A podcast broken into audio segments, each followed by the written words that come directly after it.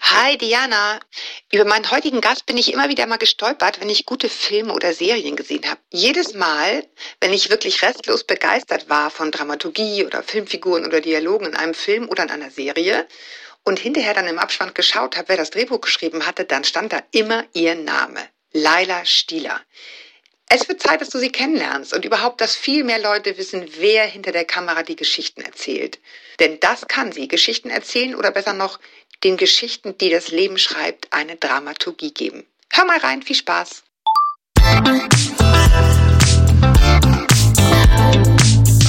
Willkommen zu einer neuen Folge von Meno an mich.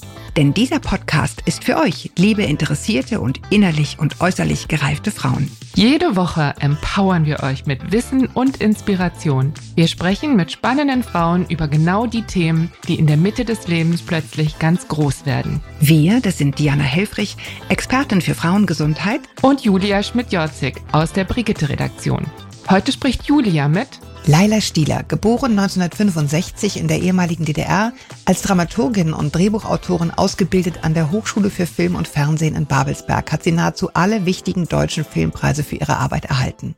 Unter anderem arbeitet sie seit 40 Jahren eng zusammen mit dem Regisseur Andreas Dresen, für den sie, um nur einige zu nennen, die Drehbücher zu Stilles Land, Die Polizistin, Willenbrock, Wolke 9, Gundermann und zuletzt Rabier Kurnas gegen George W. Bush schrieb. Außerdem schrieb sie das Drehbuch zu Die Friseuse von Doris Dörrie und die großartige ARD-Serie Tina Mobil. Drei der Rollen gespielt von der ebenso großartigen Schauspielerin Gabriela Maria Schmeide. Mit Lala Stieler will ich heute über prägende Phasen in ihrem Leben sprechen, sowohl in der ehemaligen DDR als auch im Nachwende-Deutschland und was all das mit den Geschichten zu tun hat, die sie erzählt. Willkommen. Hallo. Hallo. Sie haben gerade schon gesagt, als wir diese Anmoderation einmal Test gelesen haben, da will ich gleich was sagen zu. Was liegt Ihnen auf der Zunge? Ja, also ich bin ein bisschen gestolpert eben über das Geboren in der ehemaligen DDR, weil ich mich gefragt habe, mhm. wenn Sie jetzt Dorothee Schön vorstellen würden, ob sie dann auch sagen würden in der ehemaligen BRD. Aber absolut, absolut. Ist interessant, weil ich habe die ganze Zeit, ich habe das hier vorbereitet, das Interview, und habe immer irgendwie mich um dieses Thema so gedrückt, mhm. ja, und habe dann irgendwie gedacht, warum eigentlich? Weil eigentlich interessiert's mich. Ich bin da ja nicht geboren. Ich möchte das eigentlich mhm. alles wissen, aber ich hatte genau den Hemmschuh, den Sie jetzt empfinden. Mhm. Mir ging's beim Schreiben genauso. Dass ich dachte, ist das jetzt mhm. okay, das zu sagen, oder ist das auch schon wieder total bescheuert? Aber das wäre jetzt interessant zu eruieren, was es ist, ne? Zum einen muss ich sagen, ich bin auf eine gewisse Weise stolz drauf, dass ich in der DDR mhm. äh, geboren bin. Ich bin gerne Ossi, weil mhm. das für mich ja immer bedeutet, dass ich eine bestimmte Erfahrung in meinem Leben mitbringe, nämlich diese Wende, mhm. in der viel passiert ist. Ja, also auch viel, was ich immer wieder, äh, um das meine Themen oder meine Stoffe und meine Geschichten, nicht alle, aber einige dann immer wieder kreisen und mein persönliches Leben natürlich auch. Ja, was hat diese Erfahrung mit mir gemacht als Mensch? Zum anderen aber finde ich es trotzdem immer so ein bisschen ungerecht, ja, dass wir sozusagen mhm. so herausgestellt mhm. werden als der ostdeutsche Regisseur Andreas Dresen, die ostdeutsche, da würde er an die Decke gehen, schon wenn er so betitelt wird, da sagt er sofort immer was dazu, ja. Mhm. Und ich bin dann die ostdeutsche Drehbuchautorin und warum bin ich das eigentlich? Also, meine, bin ich, wenn die anderen die Westdeutschen sind? Ich finde es total gut, wenn wir es wirklich offen besprechen, weil für mich ist, also aus meiner Perspektive ist es eine fehlende Erfahrung. Ja, ich empfinde das überhaupt nicht als, muss man stolz sein, muss man sich schämen oder irgendwas, sondern es ist eine mhm. Erfahrung, über die ich nicht verfüge, die Sie besitzen. Mhm. Und vor diesem Hintergrund interessiert es mich, weil ich glaube, das ist das, was gerade im Moment auch uns allen erneut passiert, ist, dass Gewissheiten so unglaublich schwinden Unsicherheiten und Sie kennen das vielleicht schon mhm. und ich halt noch nicht. Vor diesem Hintergrund interessiert es mich einfach, mich über Erfahrungen auszutauschen und für mich ist das in dem Sinne kein Label und wenn es eins ist, dann eins, wo mich einfach die Lebenserfahrung interessiert. Mhm. Und ich glaube auch, dass das, was ich an ihren Geschichten mag, das irgendwie beinhaltet, ohne dass ich das genau benennen könnte. Mhm. Hat sich denn Ihr Leben in irgendeiner Form verändert 1990, als DDR und BRD Deutschland wurden? Ist da irgendwas anders geworden? Hm, ob in meinem Leben wirklich was anders geworden ist. Mhm. Ich glaube nicht. Ich war direkt nach der Wende in Mecklenburg-Vorpommern bei der Regionalzeitung, allerdings einer westdeutschen Regionalzeitung, die da direkt rüber gemacht hat sozusagen. Mhm, und habe auch eine Zeit lang in Rostock gelebt, in der Nähe von mhm. Rostock auf dem Land, mhm. was für mich war wie nach Hause kommen, weil ich aus dem Norden komme und das Gefühl hatte, das Klavier kann ich spielen hier. Okay. So, weil es war halt Mecklenburg. Also es fühlte ja. sich für mich gar nicht an, wie ist irgendwie was anderes. Also, und wenn dann nur in bester Weise. Ich wäre dann nicht wieder weggegangen, wenn wir nicht sozusagen beruflich gemusst hätten. Also insofern, aber ich weiß nicht, ob das wirklich mit der Wende zu tun hat oder ob das einfach nur ein Land war, was dann halt da war und dann sind wir da halt hingezogen. Mhm, aber mhm. also ich habe zumindest intensive Erfahrungen. Ich habe Anfang der 90er in Berlin studiert, äh, habe auch da im Ostteil der Stadt gewohnt. Also ich habe viele Erfahrungen sammeln können. Aber ob ich die jetzt in Zusammenhang mit der Wende, ich weiß nicht, wissen Sie, was ich meine? Also, dass sich so aktiv mhm. in meinem Leben was geändert hätte, weil es die Wende gab. Ich erinnere den Abend sehr genau, als die Mauer fiel. Das weiß ich wirklich alles noch wie heute. Es war sehr, sehr, sehr intensiv, aber einen direkten Zusammenhang, dass sich in meinem Leben was geändert hätte. Nein, ich habe nur sehr für meine Großmutter bedauert, die aus Thüringen kommt, dass sie das nicht mehr miterlebt hat. Ja, so, das ja. erinnere ich. Genau. Ähm, das, das schon sehr stark. Also eigentlich, ich würde sagen, das ist doch eine andere Welt, in die sie gekommen sind. Also ich kann mir nicht vorstellen, dass es sich nicht irgendwo auch fremd angefühlt hat. Aber das ist interessant, ja. Also ich meine, vielleicht ist es jetzt einfach nur das, dass sie die Erfahrung meinen, nicht gemacht zu haben, weil sie nicht so zum Bilanzieren genötigt wurden wie wir, ja. Ja, ich habe natürlich irgendwelche Erfahrungen gemacht, aber ich habe nicht die fundamentale Erfahrung machen müssen, dass das System, in dem ich groß geworden bin, komplett zusammenbricht, verschwindet und danach auch noch bäh ist. Okay, ja gut, das ist natürlich ja. Da, das, mhm. das fehlt mir wirklich. Irgendwelche Lebenserfahrungen sind nicht das gleiche wie das System, in dem ich groß geworden bin, bricht in sich zusammen. Das ist schon ein anderes Level. Mhm. Ja, jetzt sind wir schon mittendrin. Genau. Sie haben schon gesagt, Sie glauben schon, dass die Tatsache, dass Sie all das erlebt haben, zu tun hat mit den Geschichten, die Sie erzählen. Was glauben Sie denn inwiefern? Was mich als Autorin, sage ich mal, beschäftigt, um mal von außen anzufangen, sind immer die Lebensläufe. Ne? Und da ist im ostdeutschen Lebenslauf immer irgendein Bruch drin, ja. Also ob ein kleiner mhm. oder ein mhm. größerer, ja. So ist immer irgendwo etwas Brüchiges, eine Nahtstelle, ja, in der sich etwas verändert hat, in der es irgendwie in einer anderen Richtung weiterging, ja. Ob nun besser oder schlechter, ja. So, das ist, mhm. das ist ja sozusagen von Schicksal zu mhm. Schicksal verschieden, ja. Und das definiert Figuren, ja. Und deswegen denke ich darüber immer nach, weil das so sozusagen, weil diese Bruchstelle Wende, ja, weil die was mit Figuren macht. Um mhm. jetzt mal nach innen zu gehen, na klar, mit mir hat das auch was gemacht, ja. So, das ist ja, wenn, wenn dein, wenn dein Leben einmal so durchgerüttelt wurde, ja, in Überzeugungen und Grundfesten in Frage gestellt oder neu aufgestellt wird, das speicherst du ja irgendwo. Es ist mhm. auch schwer zu benennen, mhm. muss ich sagen, ja. Ja, es ist in der DNA. Ne? Mhm. Also einerseits macht es einen stärker, wenn man das durchgestanden hat, ja, und an einem Punkt angekommen ist, zu dem man stehen kann, ja, was viele ja auch nicht geschafft haben, muss man sagen, ja, der älteren Generation. Ich habe ja da auch Glück gehabt mit Geburtsjahr und mhm. Studienende und so weiter. Nicht, dass ich sage mal, ein Jahrgang vor mir an der Filmuni, also an der damaligen Filmhochschule und ein Jahrgang später, die hatten es viel, viel schwerer viel, viel schwerer. Mhm. Also das legt sich irgendwo ab wie so ein weiterer Grundpfeiler, der sagt, okay, das ist jetzt, nachdem das durchgestanden wurde, bildet es einen Teil deiner Sicherheit aus, ja. Wenn dir das nochmal passiert, so ist es ja mit vielen Dingen im Leben, ne, dann kannst du auf die Erfahrung zurückgreifen. Und ich kann mir vorstellen, oder das wäre jetzt eine Frage, dass das auch ein verbindendes Element ist mit allen, die es erlebt haben. Also ich erinnere mich als völlig andere Geschichte, aber ähnlich, als ich aus der Klinik kam mit meinem ersten Kind, da haben wir ein Ehepaar getroffen, eine ältere Frau. Mhm. Und die guckte mich auf eine Weise an, das werde ich nie in meinem Leben vergessen. Ich kann das gar nicht sagen. Für mich war das ein Gefühl von, ich habe erlebt, was du erlebt hast. Mhm. Und wir haben auch gar keine Worte getauscht, aber ich meinte genau zu wissen, was dieser Blick sagt. Und ich hatte das Gefühl, ja, das weiß ich jetzt auch. Ja. Und ist das was, was Sie empfinden, wenn Sie mit Ossis zusammentreffen? Also zum einen, ja, und das ist immer wieder interessant, an welchen Codes man sich dann auch erkennt, ja. Mhm. Ob das nun Sprache ist, Duktus, Erscheinung, Verhalten, keine Ahnung. Also das ist zunächst mal wie so eine Basis, aber dann entstehen natürlich gleich die Fragen, wo warst du, wie ist es dir ergangen, bist du vorher vorher weg. Also all diese Dinge, ja, die eigentlich sich dann anschließen. Wie war das für dich? Ja, und jeder hat es ja unterschiedlich erlebt. Ja, jeder speichert es ja anders ab. Aber es gibt so ein Erkennen, äh, glaube ich, gibt es auch. Ja, und erstmal so ein, aha, okay, also das ist schon mal sozusagen ein gemeinsamer Punkt. Ja. Mhm. Sie haben das jetzt selber gesagt, Duktuserscheinung, Verhalten. Mhm. Wenn Sie eine Figur entwerfen, wie wäre denn deren Duktuserscheinung und Verhalten, wenn sie eine ostdeutsche Frau wäre? Oder eine in Ostdeutschland sozialisierte Frau? Wie die, die Gabi Schmeide immer spielt, nicht? Wie ist sie denn? Für die, die die Schauspielerin jetzt nicht kennen oder die Rollen vielleicht auch nicht kennen. Was sind die Frauen, die sie immer spielt? Zu ihrer persönlichen Geschichte. Gabi Schmeide ist geboren in der Lausitz. Sie ist Sorbin. Das ist jetzt nochmal ein Spezialfall. Mhm. Also die ist sozusagen, die hat mehr Slawisches im Blut als ich. Und die spricht auch noch Sorbisch, was immer ganz toll ist, weil wenn sie mit ihrer Schwester zusammenkommt, dann fangen die beiden an zu schnacken und mhm. dann versteht man gar nichts mehr. Und dass das in der DDR eigenen Bevölkerung auch nochmal so eine eigene Volksgruppe war, das ist ja vielerorts auch gar nicht bekannt, ja. Also die ist sozusagen nochmal östlicher als der eigentliche Ossi, ja. Mhm. Und also wir sind im gleichen Jahr geboren. Das ist vielleicht auch nicht uninteressant. Das verbindet auch, weil da teilt man eben ganz viele Erfahrungen, die man zur selben Zeit im Leben gemacht hat, ja. Und wir haben uns kennengelernt, als sie die Hauptrolle spielte in meinem Film Die Polizistin.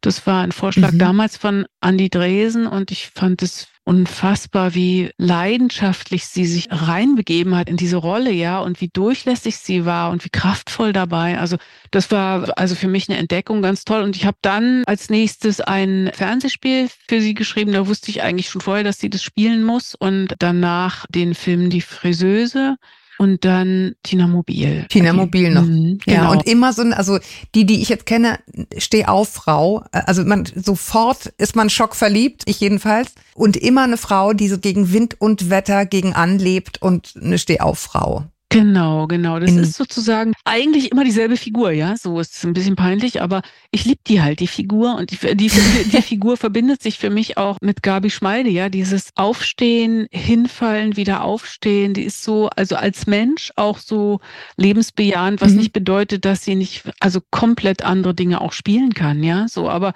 mich inspiriert sie immer zu so einer ganz bestimmten Figur, ja. Und mhm. ist im Osten beheimatet, hat mal diesen oder mal jenen Job gemacht, hat meistens Kinder und ist halt eben, wie Sie sagen, diese Stehauffrau, also jemand, der mit schlimmen Erfahrungen umgehen kann, ja.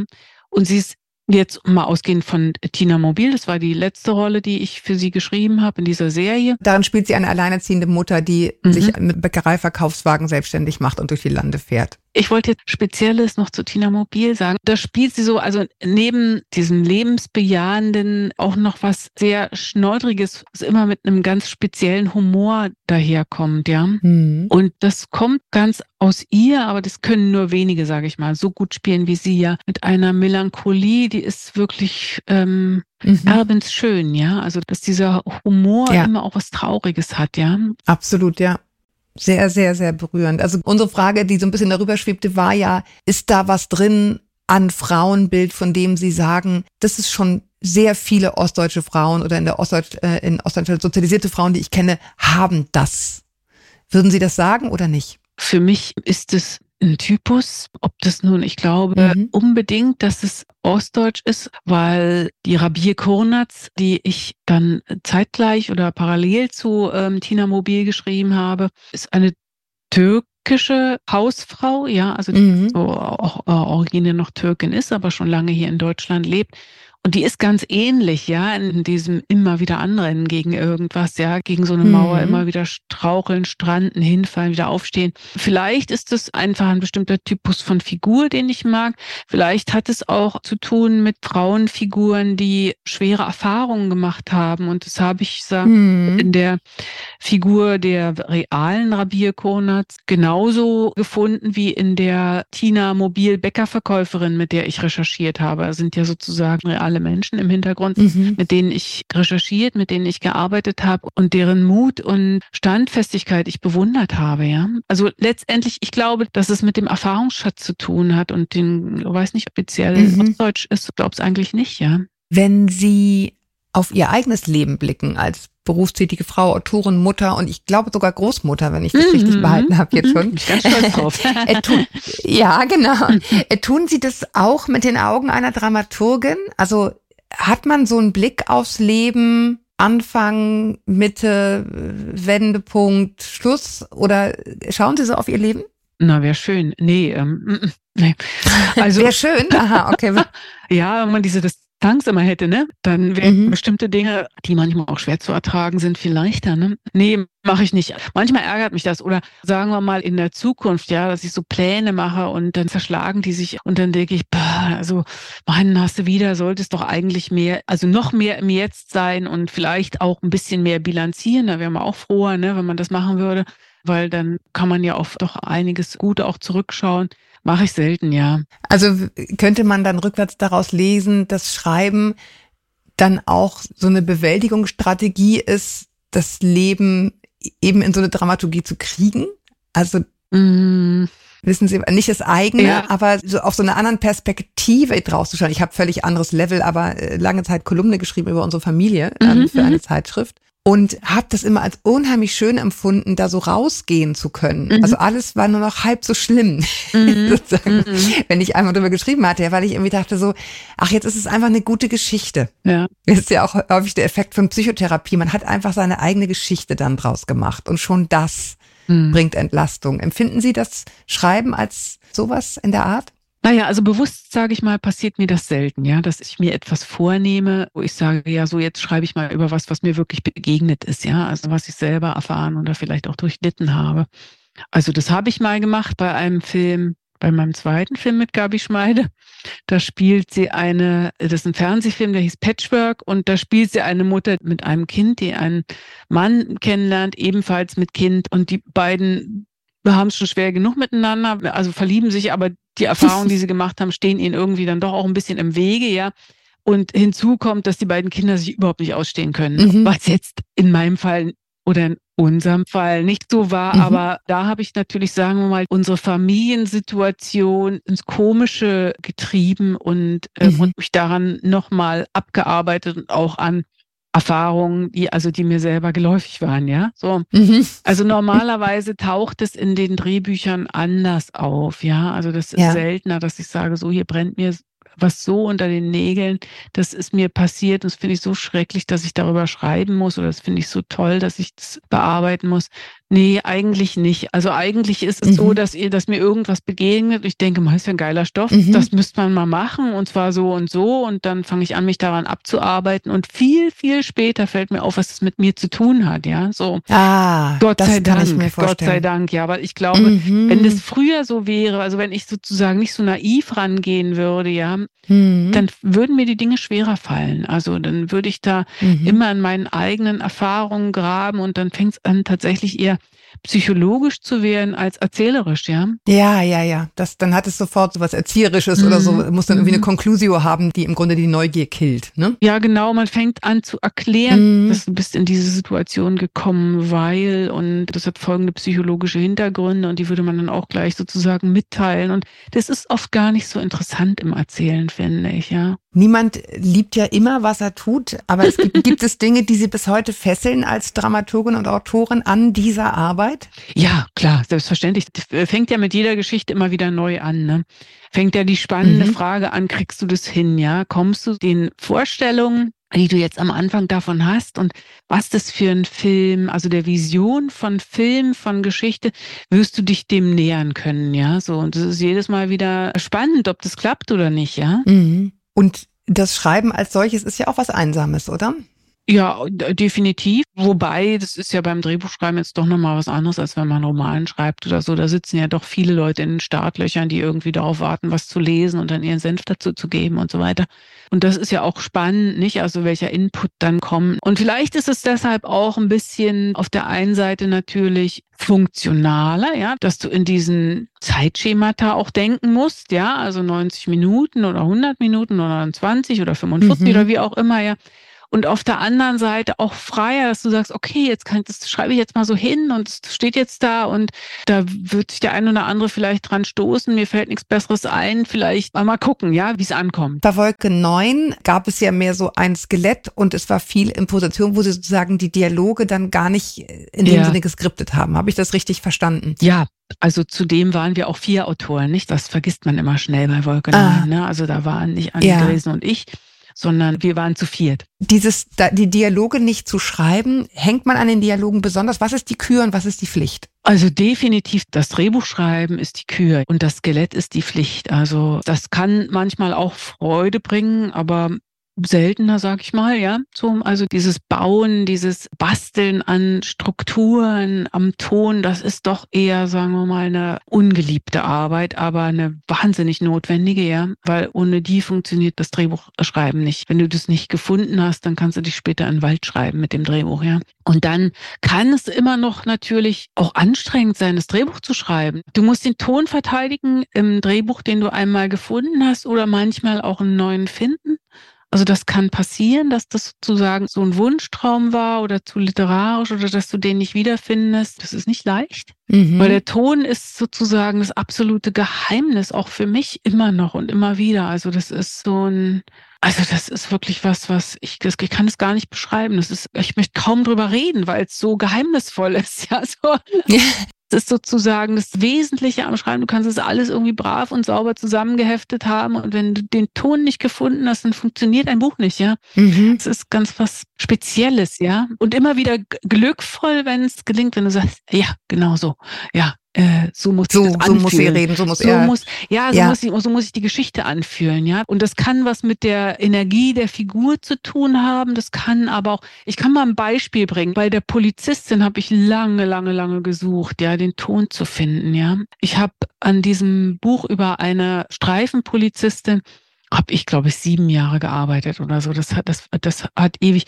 Und ich habe am Drehbuch rumgefeilt und ja, klar, es gab verschiedene Richtungen, die ich da ausprobiert habe, die alle irgendwie in die Irre führten. Und dann gab es zwei Dinge, die plötzlich den Ton der Geschichte ausgemacht haben. Zum einen unser damaliger Producer Christian Granderath, ja, der plötzlich in einem Drehbuchgespräch an der x-ten Fassung die Frage stellte, ja, aber wohin entwickelt sich die Figur denn eigentlich, ja, wenn die als Streifenpolizistin ganz gutwillig auf ihr neues Revier kommt und immer den Menschen so zugewandt ist und man sagt ihr immer, du musst dir eine härtere Schale zulegen entwickelt die sich dann dahin, dass sie sich eine härtere Schale zulegt. Und ja, nee, finde ich eigentlich nicht gut.